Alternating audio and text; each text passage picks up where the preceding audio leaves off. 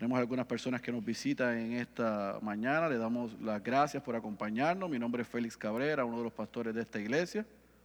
Y hoy vamos a comenzar una nueva serie que vamos a estar estudiando por los próximos meses. Y eh, oramos, hemos orado y estamos orando que sea de edificación y de bendición para todos nosotros. Yo no sé cuántos de ustedes al ver una buena película, cuando la película termina, usted se queda con las ganas y el deseo de ver la segunda parte o de desear que venga una segunda parte. Los fanáticos de los Avengers saben de lo que yo estoy hablando. Se acaba la película y uno comienza a especular qué pasará después. ¿Qué viene después? ¿Cuándo saldrá la próxima trama? ¿Harán una segunda parte? ¿Por qué? Porque fue tan interesante, estuvimos tan inmersos en la trama que no quisiéramos que terminase o quisiéramos tener más información de cómo va a terminar. Cuando uno va a las escrituras, específicamente al Evangelio según los cuatro lentes, Mateo, Marcos, Lucas y Juan, al finalizar cada uno de esos evangelios, uno se queda con un deseo de saber qué sucederá después. Pero Dios no nos deja a la incógnita, sino que nos ha dado un libro para conocer qué sucede después de que Jesús asciende y promete que regresará. Y ese libro es el libro de los hechos o el libro de los hechos de los apóstoles. Y por los próximos meses nosotros vamos a estar inmersos estudiando este libro. Porque creemos y estamos seguros que en esta etapa inicial de esta iglesia, tanto primera de Timoteo como comenzamos a estudiar el miércoles pasado, y el libro de los hechos que comenzamos a estudiar hoy, son herramientas para que todos los que aspiramos a ser parte de la Iglesia Bautista Ciudad de Dios podamos entender qué me corresponde a mí como futuro miembro de esta iglesia, qué le corresponde a los que le, lideran, pero qué nos corresponde a todos los que estamos llamados como creyentes a seguir a Cristo. Y es por eso que te, te pido que vayas a tu Biblia, a Hechos capítulo 1, versículo 1. Hoy simplemente vamos a poner eh, el fundamento, la base de lo que estaremos estudiando por los próximos meses y solamente vamos a leer y nos vamos a concentrar en un simple versículo. Pero vamos a hacer un ejercicio similar al que hicimos el miércoles pasado. Es que después de leer este primer versículo, vamos a ir sobre una serie de información que creemos que es necesaria tener antes de adentrarnos en el estudio del libro completo. Hechos capítulo 1, versículo 1, cuando usted esté ahí, me dice amén. Vamos a leer, vamos a orar y entonces comenzamos a trabajar. Amén. Dice el versículo 1, el primer relato que escribí, Teófilo, trató de todo lo que Jesús comenzó a hacer y a enseñar. Oremos. Padre, te rogamos que por los próximos minutos tú nos ayudes no solamente a entender y a recibir las herramientas que entendemos son necesarias para poder prepararnos y desde la semana que viene adentrarnos en el estudio de este libro. Yo te ruego que tú ayudes al predicador para que pueda ser fiel al texto explicar bien la información y el contexto y que tu Espíritu Santo pueda predicar un mejor sermón del que el predicador puede enseñar. Y que cada uno de los recipientes, de los que estamos aquí y de los que escucharán este sermón, tú puedas crear pasión, no solamente por el Evangelio, sino también por compartirlo a los perdidos. Esa es nuestra oración en el nombre de Jesús. Amén, amén y amén. Hace dos miércoles, cuando comenzamos el estudio en Coinonía, aprendimos la importancia de leer y de estudiar la palabra. y en, ese, en ese tiempo eh, aprendimos o repasamos que la Biblia es un libro con 66 libros, valga la redundancia. Está dividido en dos tomos, Antiguo Testamento y Nuevo Testamento. El Antiguo Testamento tiene 39 libros, el Nuevo Testamento tiene 27. Y dentro de esos dos tomos hay una serie de géneros literarios. A la hora de nosotros estudiar la palabra y adentrarnos en las escrituras, es bien importante que sepamos el género que estamos estudiando. Porque no hacerlo cometeríamos un grave error. En primera de Timoteo aprendimos que es una epístola, es una carta. Hoy vamos a entrar en un libro, libro de hechos, que el género al que corresponde es lo que se conoce como una narrativa histórica. Allá en su bosquejo, yo quiero que usted anote en la parte de atrás en su bosquejo estas cosas porque creo que van a ser importantes para cuando comencemos la semana que viene a adentrarnos en el libro. Este libro es una narrativa histórica, es historia, es un relato histórico. Porque eso es importante, sumamente importante, y lo vamos a ver ah, en la próxima semana identificar qué es este libro, cuál es la manera en que fue escrito, qué contiene el libro, nos va a ayudar mucho a poder aplicar más adelante. Este libro eh, que dijimos que es una narrativa histórica, que es historia más fácil, que es un libro histórico, cuando la gente escucha esto, algunos dicen, ay caramba, estudiar historia, si a mí nunca me ha gustado la historia, la historia es aburrida. Yo tengo una chica que no le gusta nada. A una le gusta, le encanta la historia, a la otra no le gusta nada la historia. Pero independientemente de cuál sea su trasfondo y sus preferencias en la escuela, yo le aseguro a usted que esta narrativa histórica le va a fascinar. Le va a encantar. Porque está llena y es rica de una información transformadora. Y yo quiero que hagamos el esfuerzo de desde hoy hacer el compromiso de ir sobre el libro. No solamente los domingos, sino en nuestro tiempo devocional. Estudiamos primera de Timoteo y estudiamos el libro de Hechos para ir nutriéndonos y aprendiendo lo que tiene cada uno de ellos. Amén. Así que la primera cosa que queremos, queremos saber y conocer cuando entremos la semana que viene es el género de este libro, que es una narrativa histórica. Número dos, queremos saber quién es el autor y quién es el receptor. ¿Quién escribió este libro? ¿A quién le escribió este libro? ¿Quién escribió este libro?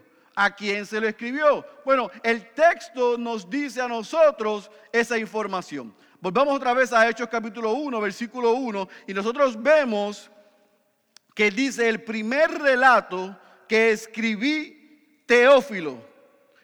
Trató de todo lo que Jesús comenzó a hacer y a enseñar. Y usted puede estar diciendo, entonces Teófilo fue el que escribió este libro. No, Teófilo fue el receptor. Y entonces, pero pastor, usted puso ahí en pantalla que primero debemos saber el autor y después el receptor. Vaya a Lucas capítulo 1 y leamos los primeros cuatro versículos para que veamos una similitud aquí. Lucas capítulo 1, versículo 1 al 4.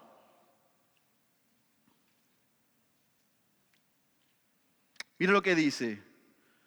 Por cuanto muchos han tratado de compilar una historia de las cosas que entre nosotros son muy ciertas, tal como nos la han transmitido los que desde el principio fueron testigos oculares y ministros de la palabra.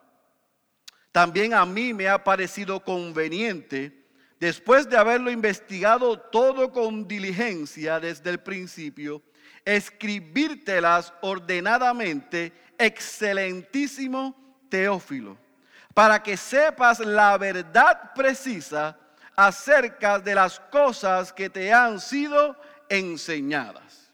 Eso aparece en el Evangelio según quién? Según Lucas.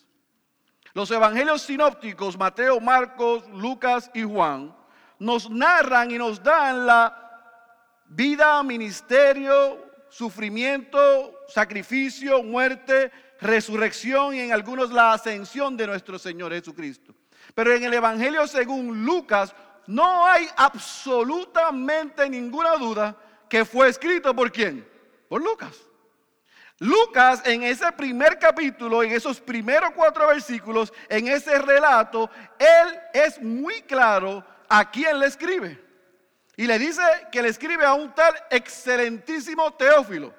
En Hechos capítulo 1, versículo 1, vemos que otra vez el autor de Hechos hace que referencia a que le escribió anteriormente sobre unas cosas.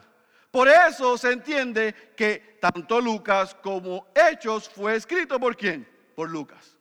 Un médico, una persona muy preparada, no judío, gentil, que fue compañero del apóstol Pablo en sus viajes. Pablo hace referencia de él en Colosenses diciendo que él estaba allí.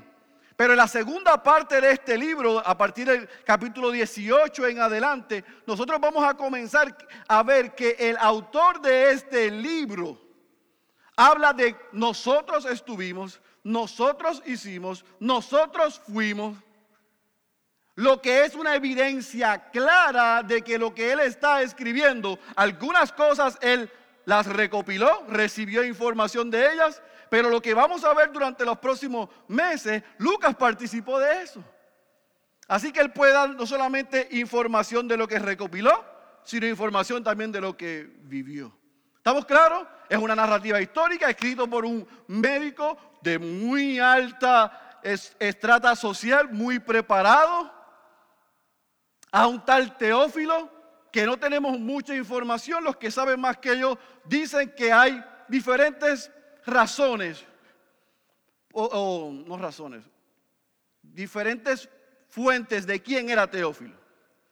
Algunos dicen que era un hombre muy adinerado, que financió el ministerio de Lucas, para que Lucas recopilara la información y la pudiera contar de manera cronológica, siendo alguien que quizás era un nuevo convertido. Otros piensan que era un pagano que tenía interés en saber lo que estaba sucediendo y que le pagó y financió a Lucas para recopilar la información, independientemente si era creyente o no, si era rico o no.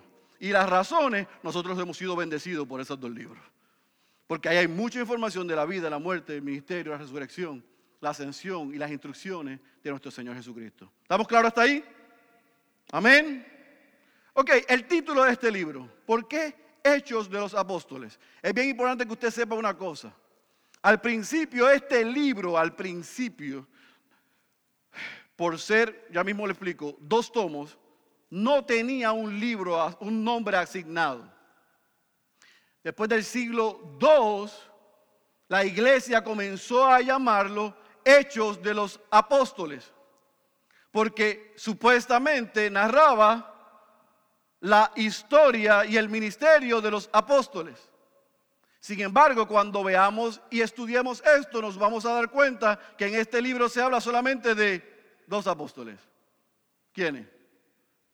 Pedro y Pablo. Así que algunos no estaban de acuerdo con que se llamara Hechos de los Apóstoles. Algunos postularon que este libro se debió haber llamado Hechos de Jesucristo. Porque fue Jesucristo el que dio las instrucciones en el capítulo 1, versículo 8, de que los discípulos debían hacer. Y se trataba el libro de, y esta narrativa de lo que sucedió por las instrucciones que Jesús dio. Hay un tercer grupo que dice que este libro se debe llamar Hechos del Espíritu Santo. Porque en el capítulo 2, en el día de Pentecostés, el prometido llegó, empoderó a los discípulos. Y el Espíritu Santo fue quien capacitó, dirigió, fortaleció, abrió las puertas y ayudó a los apóstoles a iniciar las iglesias y a que el Evangelio corriera por la tierra. Pero hay un cuarto grupo que dice que este libro se debe llamar Hechos de la Iglesia Primitiva. Porque lo que registra es el nacimiento de la iglesia y como desde esa iglesia nacen muchas iglesias. Pero el libro se llama Hechos de los Apóstoles, así está en el canon bíblico. Yo solamente le digo la información que me dijeron a mí, para que usted la tenga, y la llevamos nosotros, Hechos de los Apóstoles, porque está en la Biblia, en la que es inspirada, en la que es infalible, en la que es inerrante y en la que es suficiente. Así que Hechos de los Apóstoles. Pero la palabra Hechos, básicamente en aquella época lo que significa era un registro de información. Así que esto es muy consono con su género literario, que es un registro histórico de lo sucedido. ¿Estamos hasta ahí, mis amados? ¿En qué fecha se escribió entonces este libro? Se entiende que este libro se escribió entre el año 62 al año 68 después de Cristo. Algunos postulan que fue el año 68 después de Cristo porque en el capítulo 28, versículo 30, cuando el libro de Hechos cierra, Lucas dice que Pablo está en prisión en Roma aproximadamente por dos años. Y se entiende entonces que después de que Pablo es liberado de la cárcel en Roma, durante todo ese tiempo, Lucas estuvo recopilando información, anotando lo sucedido y entonces cerró este registro, esta narrativa, para enviársela a Teófilo. ¿Por qué eso es importante? Porque mucha de la información que nosotros vamos a ver en Hechos es bastante cronológica. Tiene un, orden bastante eh, preciso de lo sucedido. Pero hay algunas cosas que en el libro, porque por alguna razón que no sabemos, no se omiten o no están escritas o no se dijeron.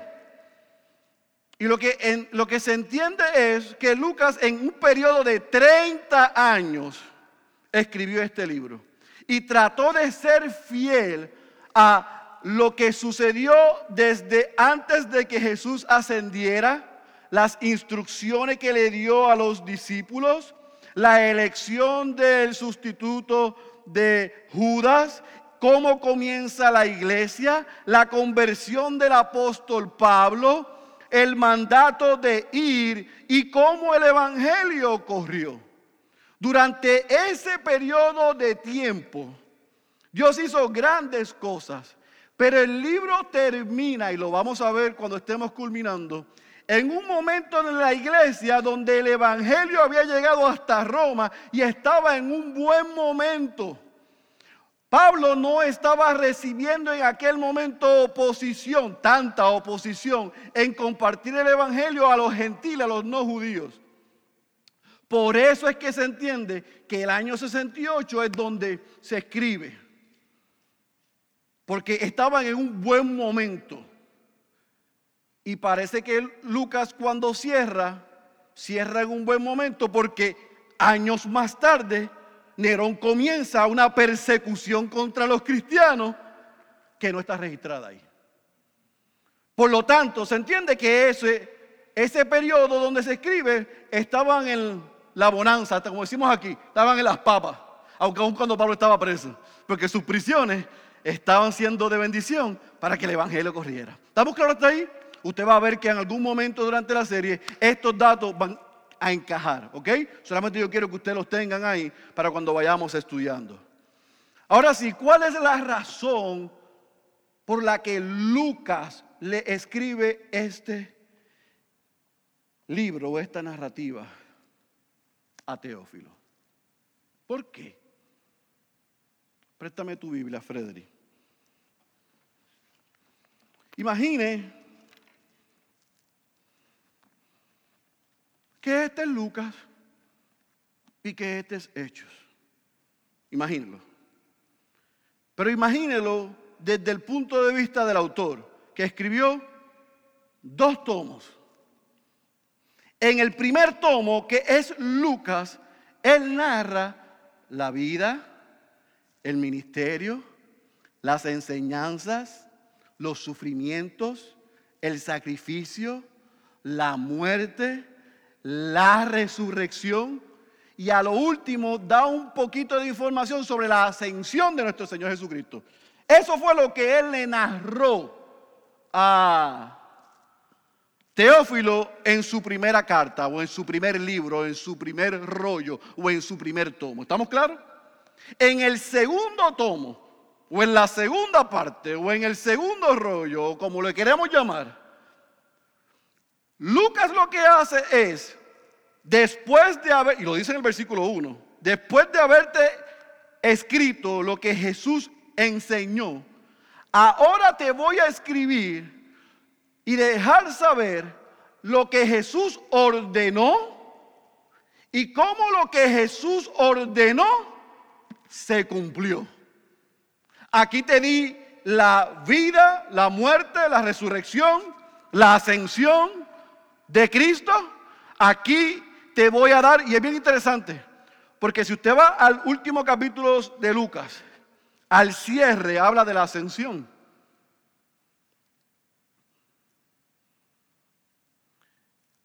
Pero después, en este tomo, hecho 1, 1 al 5, Lucas habla, o un poquito más, hasta, antes capítulo, hasta la lección de Matías, habla de lo sucedido antes de la ascensión.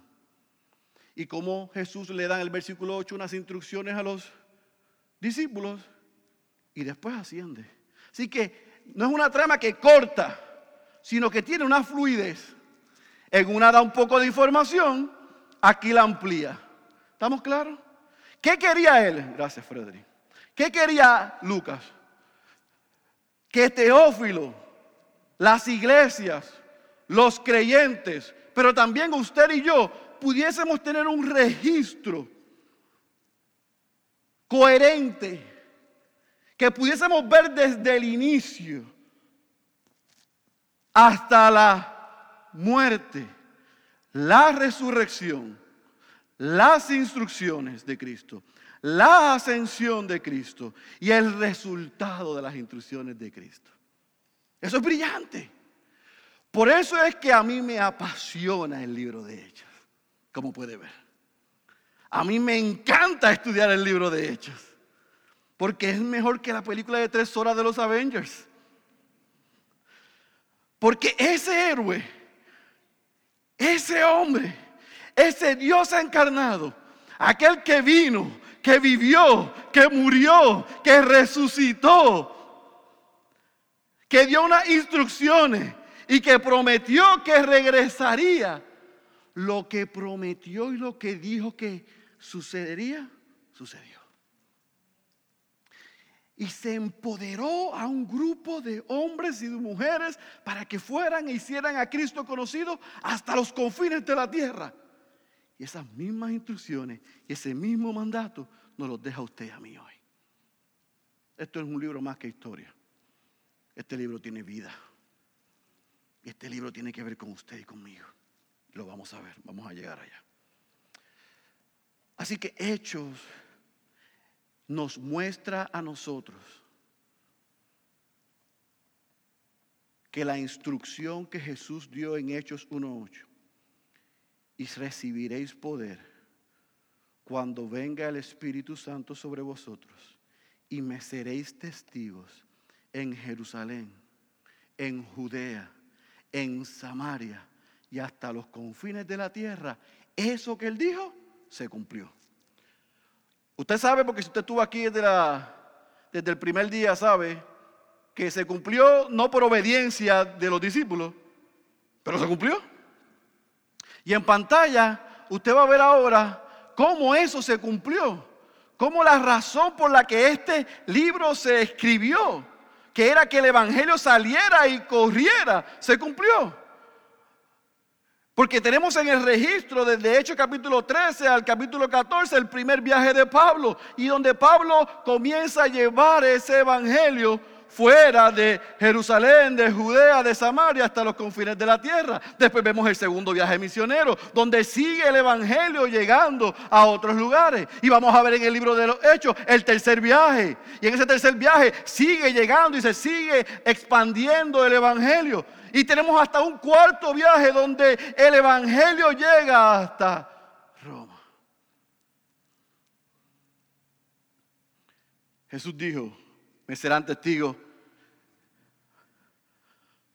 aquí, aquí, aquí y hasta los confines de la tierra. Ellos no obedecieron, Él hizo que obedecieran y lo que dijo se cumplió.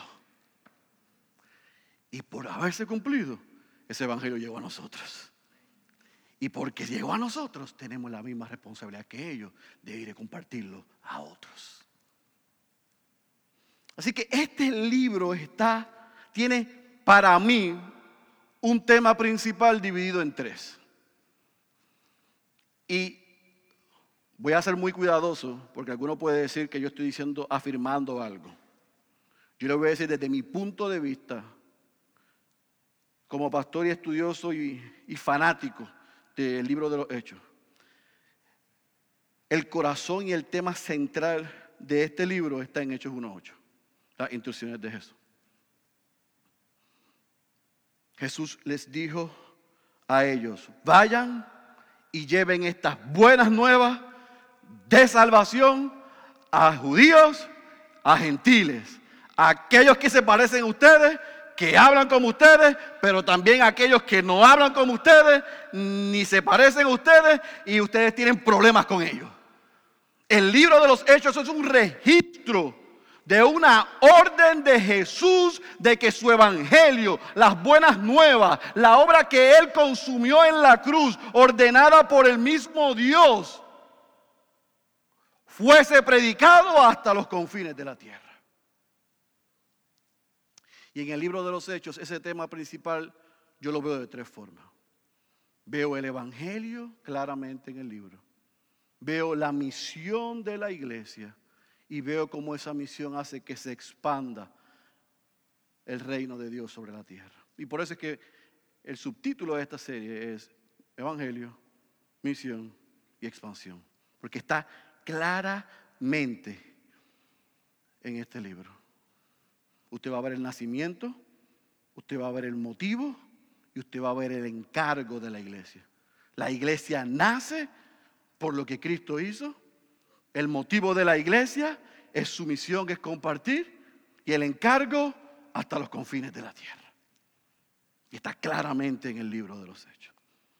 Así que el tema principal para mí se circunscribe y está centrado en las instrucciones de Jesús en Hechos 1.8. Y usted lo va a ver, porque nosotros, por lo menos este servidor, ha dividido el formato de este libro, aunque otros lo han hecho de diferentes maneras, en tres puntos también. Bien bautista.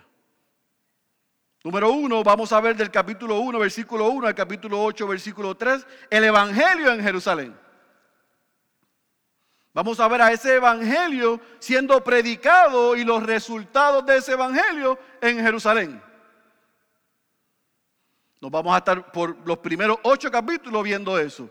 Número dos, vamos a ver el Evangelio siendo dispersado por Judea y Samaria. Desde el capítulo 8 hasta el capítulo 12, versículo 24. Jesús le dijo, vayan, ellos se quedaron, Dios manda una persecución, ellos salen.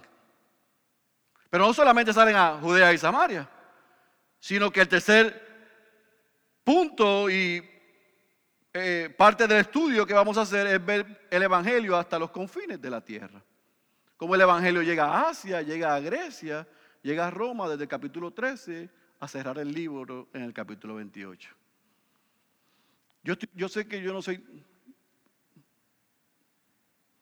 muy buen expositor, pero yo he tratado de hacerlo de la manera más simple para que usted se pueda llevar lo que es el libro y cómo lo vamos a estudiar. El tema central es el Evangelio la orden de Cristo, de que esas buenas nuevas sean predicadas. ¿Dónde? En Jerusalén, en Judea y Samaria y hasta los confines de la tierra. Y eso que él dice y vemos en el capítulo 1, lo vemos durante todo el libro siendo cumplido. ¿Estamos claros hasta ahí? ¿Lo tiene? Muy bien. Algunos han dicho que este libro, por ser narrativa histórica, es una clase de historia aburrida y que Lucas falló a los intelectuales, cabezones y teólogos en no proveer mucha teología en este libro. No hay mucha doctrina en este libro. Yo discrepo grandemente de eso. Porque este libro primero lo que nos muestra es la soberanía de Dios en todas y sobre todas las cosas en la historia. Él da una instrucción y Él hace que se cumpla. No le pide permiso al hombre para cumplirlo. Él decreta una cosa y Él hace que se cumplan las cosas. Vemos la soberanía de Dios. En este libro vamos a ver el sufrimiento, la resurrección y los resultados de ese sufrimiento y resurrección de Cristo. Vamos a ver a un Dios que elige a Cristo como Mesías y juez, a individuos que para otros grupos no tenían ni derecho ni acceso a la vida eterna. Vamos a ver cómo escoge a un hombre para ir a predicarle a los gentiles las buenas nuevas. Vamos a ver en este libro el tema de la salvación y la doctrina de la salvación como un tema central para judíos, pero también para gentiles. Vamos a ver en este libro el cumplimiento de ese consolador esperado y prometido. El libro de Hechos sí está lleno de doctrina. Y nosotros vamos a ir sobre ellas. El libro de los Hechos es un registro hermoso de cómo Dios, el Dios único y verdadero, que decretó todas las cosas desde antes de la fundación del mundo, en hechos se ven cumplidas. Por lo tanto, y me voy a adelantar aquí, si Dios dijo que iban a suceder cosas y sucedieron, las que no han sucedido sucederán. Téngalo por seguro.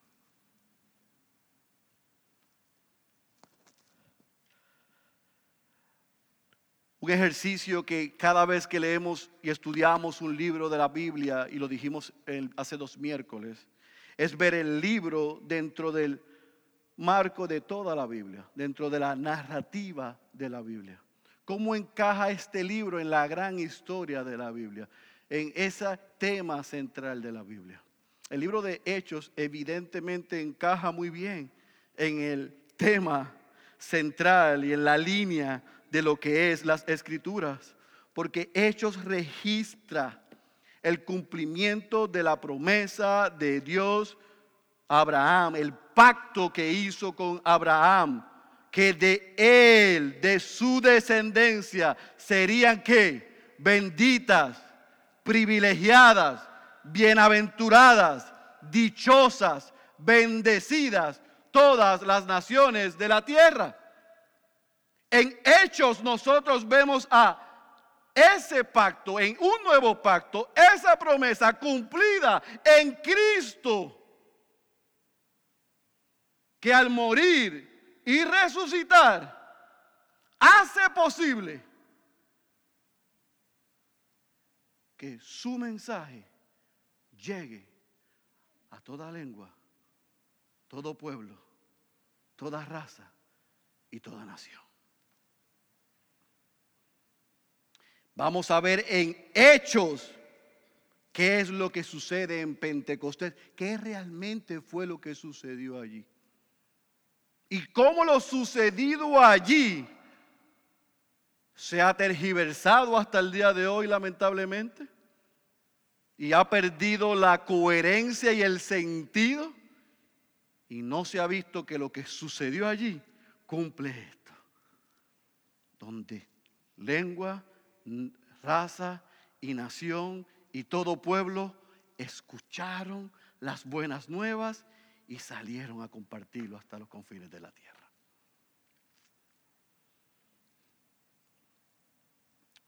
En el libro de los Hechos usted ve el descenso del Espíritu Santo. Usted ve la persecución que dispersó a los creyentes.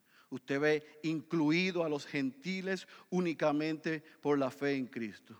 Usted va a ver el llamado que se le dio a Pablo para iniciar iglesias en los lugares menos esperados. Ah, mira, meterse en, este pueblo en Puerto Rico, hay que ser valiente porque esa gente ni el evangelio escuchan. Así decían hace dos mil años atrás. Y por eso nosotros tenemos que predicar el Evangelio en tiempo y fuera de tiempo a gente que se parece a nosotros, pero también a gente que no se parece a nosotros. A gente de nuestro nivel social y a otra gente que no es igual a nuestro nivel social. Ir a donde nadie quiere ir. Porque eso fue lo que hicieron ellos. Y el Evangelio corrió. El Evangelio llegó. Y el Evangelio salvó. Quiera Dios hacer en medio nuestro lo mismo. Y por último, antes de aplicar y concluir, un ejercicio sumamente importante. Escuche bien, que todos los que queremos ser buenos estudiantes de las escrituras debemos hacer es ver y tratar de ver a Cristo en el libro que estamos estudiando. No forzarlo, como dije el miércoles pasado. No, aquí hay un árbol con fresas Ahí está una parte del Evangelio. No, yo no estoy diciendo eso. Pero cómo en ese libro nosotros podemos ver algún elemento del Evangelio. A Dios, a Cristo, al hombre, al arrepentimiento. ¿Cómo lo vemos ahí? En el libro de Hechos, déjeme decirle algo, está claramente declarado una y otra vez el Evangelio. Una y otra vez se ve al Dios encarnado en Jesús cumpliendo su misión de redimir a los pecadores. ¿No me cree? En el capítulo 2, en el primer sermón del apóstol Pedro, él proclama el Evangelio. En el capítulo 4 y en el capítulo 5 vemos a Pedro y a Juan que aunque no se cita exactamente lo que dice Juan, se nos deja ver claramente que ambos proclamaron el Evangelio. En el capítulo 7 vamos a ver, en el capítulo 6, perdón, vamos a ver a Esteban. Antes de ser apedreado, antes de ver al mismo Cristo y antes de morir, en medio de la dureza, la rabia de aquellos hombres, declarando el Evangelio. Y vamos a ver al apóstol Pablo desde el capítulo 8 en adelante hasta que se acabe el libro. Yendo a todo lugar, predicando al Cristo crucificado y resucitado. Una y otra vez en el libro de Hechos lo que vemos es lo que Dios hizo a través de Cristo en la cruz del Calvario en favor de ellos, pero también en favor nuestro. Y si lo vemos en el libro, y si lo vemos a hombres que sufrieron y estuvieron dispuestos hasta morir por ellos, cuanto más nosotros. Ese es el ejemplo que vemos en este libro. Así que yo quiero concluir de esta manera, con dos puntos importantes. Número uno, querido hermano y hermana que estás aquí. Si tú eres creyente, este libro de hechos es para ti, es para mí. El libro de Hechos es para ti y es para mí. Si te estás preguntando mientras estoy dando esta clase de historia por qué debemos estudiar el libro de Hechos y todavía no te he convencido, yo quiero que tú entiendas que como creyente nosotros vamos a aprender nuestro origen. El origen del cristianismo, el origen del nacimiento de la iglesia. Aprenderemos que nada ni nadie puede detener ni detendrá lo que Dios ha dicho que sucederá, sucederá, se cumplirá. Con nuestro permiso o sin nuestro permiso. Yo no tengo que estar cuestionando ni autorizando al Dios soberano. Lo que Él dijo que va a suceder, sucederá. Número tres, aprenderemos que el Evangelio seguirá siempre siendo predicado aún en medio de la persecución y las dificultades. Nosotros todavía gozamos de libertad religiosa, todavía, todavía. Y lamentablemente muchos hacemos mal uso de eso, porque no lo usamos para bien. Pero aun cuando la cosa se ponga difícil en este lado del mundo, el Evangelio va a seguir siendo predicado como está siendo predicado allá y como fue predicado en medio de la persecución. el Evangelio siempre será predicado. Número cuatro, lo que usted y yo necesitamos para hacer lo que Dios nos ha mandado hacer no es una bandita que diga que Jesús hará. What would Jesus do? No, es lo que ya Dios hizo a través de Cristo en la cruz del Calvario. Lo que no es lo que Jesús hará, es lo que ya Jesús hizo. Y por lo que Jesús hizo y el Espíritu Santo que nos envió, nosotros podemos hacer y estamos empoderados para hacer lo que nos ha mandado hacer. Cuando usted no sepa qué hacer, no se pregunte como dicen algunos, ¿qué Jesús haría? No, vaya a la Biblia y diga, ¿qué Jesús hizo? Cuando no tenga respuesta, vaya a la Biblia porque todo lo que Dios quiere que usted y yo sepamos está aquí. Ya Dios nos ha dado lo que necesitamos en Cristo y nos ha enviado el consolador y el ayudador para que hagamos lo que nos corresponde a nosotros. Eso lo vamos a ver en el libro de Hechos. En el libro de Hechos vamos a ver que el Evangelio que nos salvó a nosotros no es exclusivo para nosotros. Ay, es que usted, no, usted dice eso, pastor, pero que usted no conoce a mi esposo. No, yo no lo conozco, pero Dios lo conoce. Ay, es que mi vecino, eso es un puente roto. Y usted también lo eres. Y si Dios le salvó a usted, lo puede salvar a él. Ay, que yo no me junto con esa gente porque son difíciles. Bueno, pregúntele a Pedro lo que le pasó cuando llegó Pablo. Y lo vio siendo hipócrita. El evangelio que me salvó a mí y le salvó a usted, si está en Cristo, ese evangelio puede salvar a cualquiera que usted crea que no tiene ni merece salvación.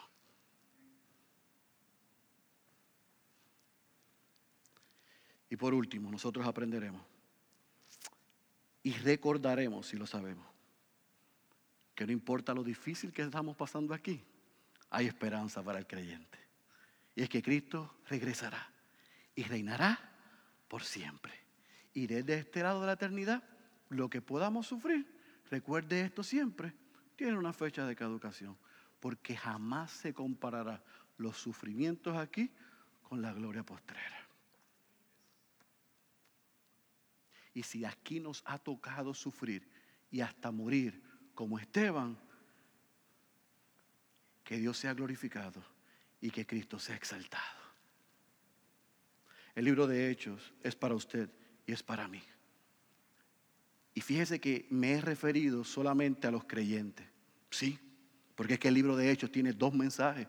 Tiene un mensaje para el creyente que es aprender todas esas cosas, para salir por esa, iba a decir por allá, por aquella puerta, e ir a proclamarlo a toda criatura.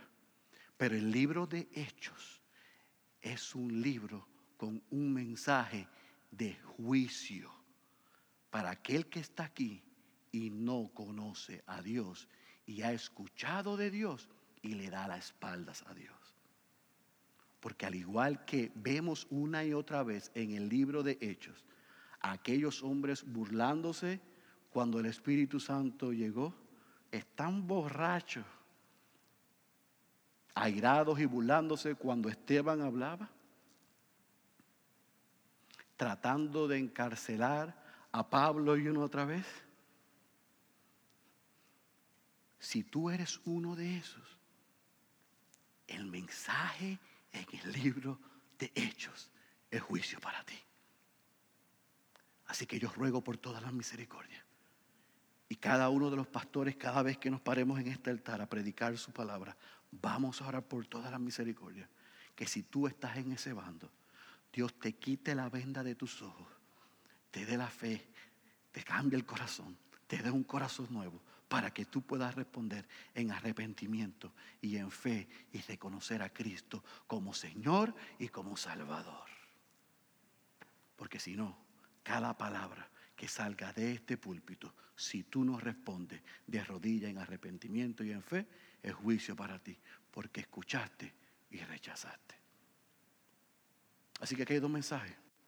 A los hijos de Dios Yo espero que el Señor nos ayude a estar apasionados como yo estoy por aprender, recordar, desmenuzar lo sucedido en ese periodo que Lucas registró y ver cómo el Evangelio llegó a los confines de la tierra y salvó a gente de diferente nivel lo mismo pueda hacer en medio nuestro. Pero yo también ruego por aquellos que están aquí, que se han burlado, han rechazado y le han dado la espalda a este mensaje. Por todas las misericordias. Hoy es el día de salvación. No salgas de aquí sin responder. Si el Señor te ha mostrado que tú eres un pecador o una pecadora, responde en arrepentimiento y en fe. El que tenga oídos para oír, yo ruego, rogamos y rogaremos que escuche la voz de Dios. Cierre sus ojos, por favor. Padre, gracias por el grande privilegio que tú me concedes de aún en mis imperfecciones, con mis limitaciones, poder pararme detrás de este púlpito a proclamar la fuerza más poderosa del universo, tu palabra.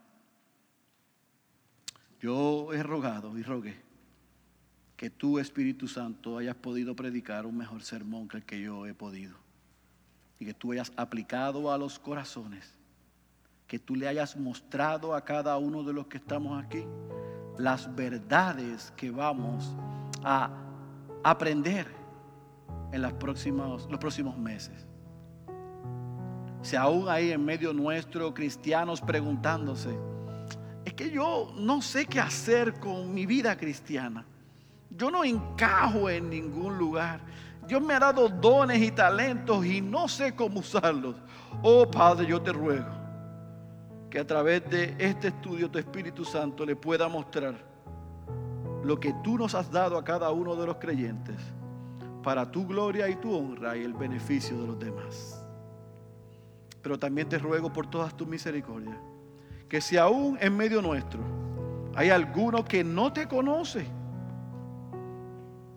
que viene semana tras semana o esporádicamente o lleva mucho tiempo visitando la iglesia, pero no ha nacido de nuevo.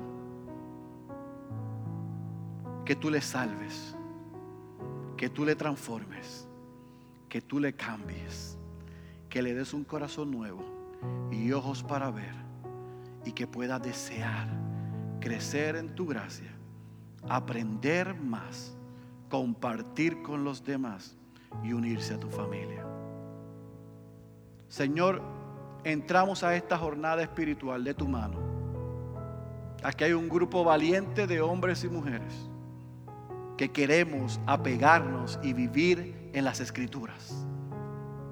Ayúdanos a que tu palabra nos hable, nos cambie, nos transforme nos edifique.